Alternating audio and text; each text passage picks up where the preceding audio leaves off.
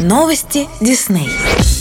Большинству наших слушателей наверняка знакома история Круэллы де Виль, неутомимой модницы и злодейки, которая задумалась сшить себе пятнистый меховой наряд из шубок бедных далматинцев. Впервые мир увидел экранизацию этой истории в классической анимации Дисней «101 далматинец» в 1961 году по мотивам одноименного романа писательницы Доди Смит. В июне 2021 года студия Дисней расскажет историю становления Круэллы де Виль в художественном фильме «Круэлла». Картина перенесет зрителей в Лондон 70-х годов, который охвачен зарождающейся культурой панк-рока. Невероятно одаренная мошенница по имени Эстелла решает сделать себе имя в мире моды. Ее лучшие друзья — парочка юных карманников, которые ценят страсти Стеллы к приключениям и надеются вместе с ней отвоевать себе место под солнцем на улицах британской столицы. В один прекрасный день модное чутье Эстеллы привлекает внимание шикарной и пугающей высокомерной баронессы фон Хельман. Роль Эстеллы, она же Круэлла, на экране воплотит обладательница премии «Оскар» Эмма Стоун. В роли баронессы, главы престижного модного дома, которая выводит Эстеллу из небытия в высший свет, невероятная Эмма Томпсон. Режиссером картины выступил Крейг Гиллеспи. Кроме того, в картине задействованы Пол Уолтерхаузер, Эмили Бичем, Марк Стронг и другие. Смотрите официальный трейлер к фильму прямо сейчас на официальном канале Disney Россия на YouTube. И не пропустите премьеру захватывающего приключения Disney Круэлла 3